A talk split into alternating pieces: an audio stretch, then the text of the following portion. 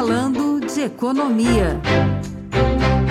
E no nosso quadro Falando de Economia de hoje, o jornalista Felipe Cafino conversou com o diretor executivo da Instituição Fiscal Independente, Marcos Pestana, que fez uma retrospectiva dos principais pontos da política fiscal do país no ano de 2023. Vamos acompanhar.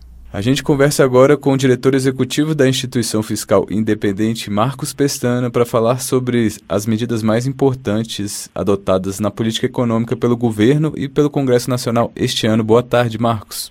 Boa tarde, Felipe. Prazer enorme falar com os ouvintes da Rádio Senado. Bom, Marcos, é, como destaca o relatório de acompanhamento fiscal publicado pela IFE na semana passada, né, este ano foi marcado pela transição na política econômica com a aprovação do novo marco fiscal, início de um ciclo de redução dos juros pelo Banco Central e temos ainda a expectativa de aprovação da reforma tributária. Qual o balanço que você faz para a gente das medidas colocadas em prática na economia brasileira este ano?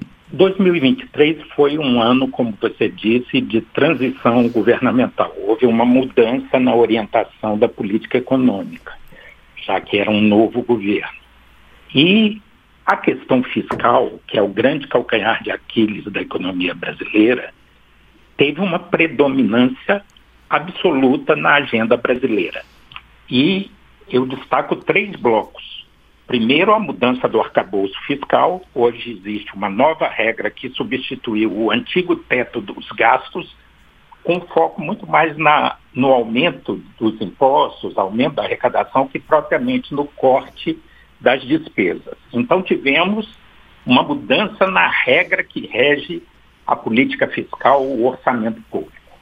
Em segundo lugar, a reforma tributária, que finalmente foi votada um, um projeto que era perseguido há décadas e que vai modernizar a economia brasileira, é, levando a ela um, um, ambiente mais propício ao aumento da produção, da produtividade, da eficiência.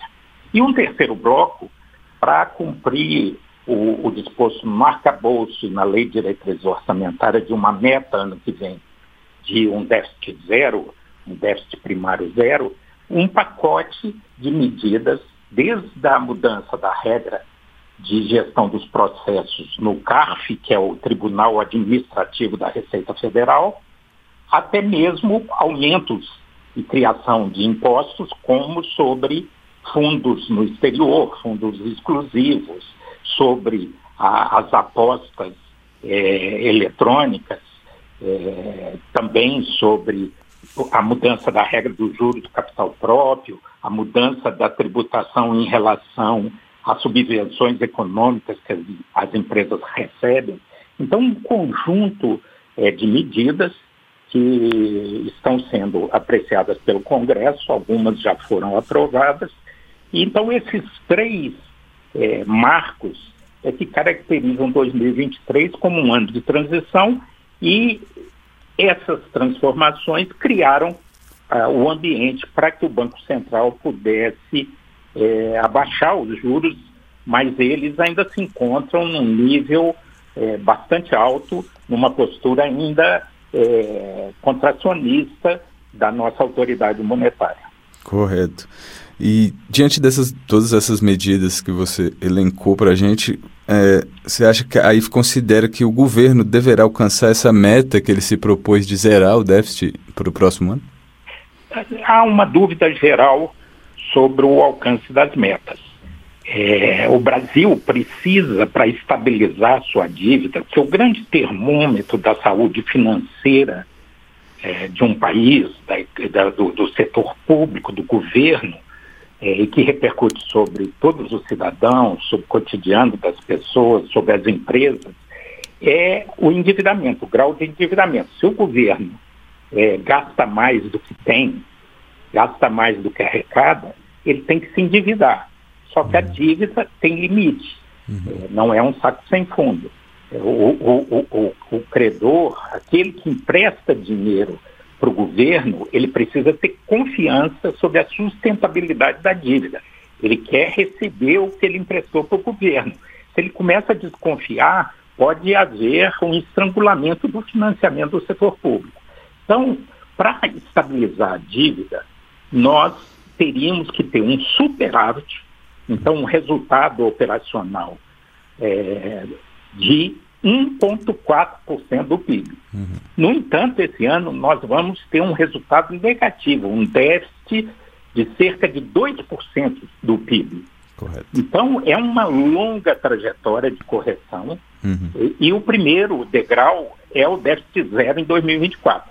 Certo. Como as despesas ampliaram muito, principalmente as despesas relacionadas aos programas sociais, ao INSS, ao regime geral de previdência social, dada a, ao aumento do salário mínimo, eh, e outras despesas subiram, então é, é, é, há, uma, há uma interrogação e também há um buraco no orçamento que está sendo apreciado pelo Congresso Nacional de cerca de 168,5 bilhões de reais que o governo quer suprir com essas medidas que foram tomadas. Mas na negociação política no Congresso, mesmo as medidas que já foram aprovadas, é, elas foram naturalmente no processo de negociação política desidratadas. Então, o, a projeção de arrecadação ainda é uma interrogação e vai depender muito da habilidade, da eficiência e do apoio que a equipe econômica terá, a equipe liderada pelo ministro Haddad, no, seu, no Congresso, no seu próprio partido e no próprio governo.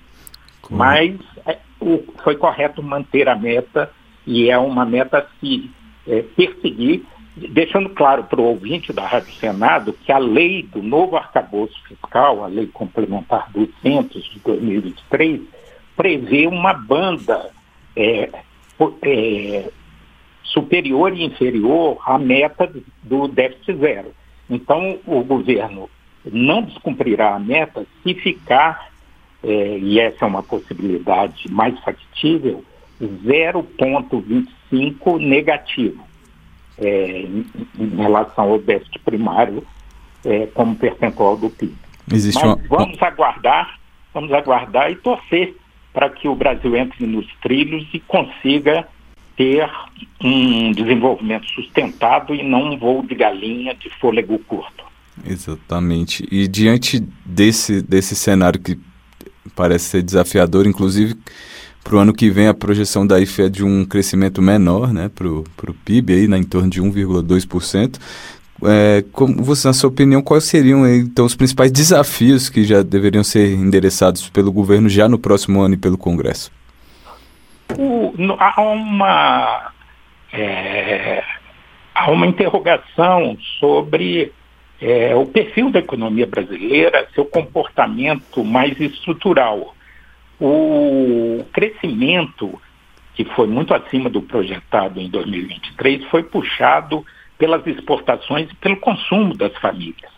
Mas quando a gente vê as variáveis fundamentais para um crescimento de longo prazo, consistente, sustentado, a poupança e o investimento, o Brasil investe e poupa muito pouco em relação a países como Índia, China e outros da América Latina.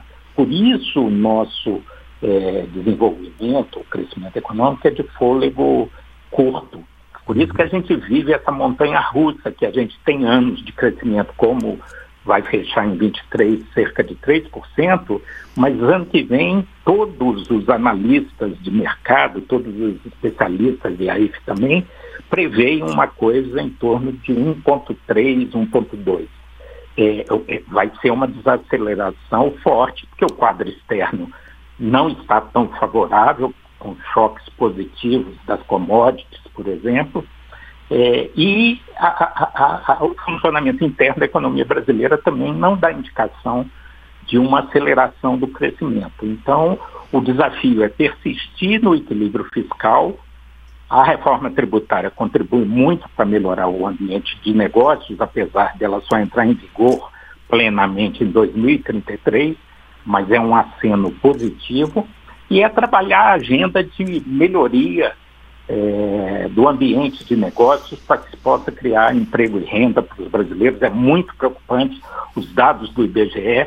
É, metade dos jovens pobres nem estudam, nem trabalham nem procuram emprego. Então, é, são chamados nem-nem, uhum. nem uma coisa nem outra. Uhum.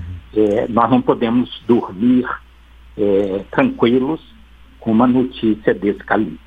Correto. Marcos, muito obrigado pela sua participação aqui no Primeiro Item. Uma boa tarde e boa semana.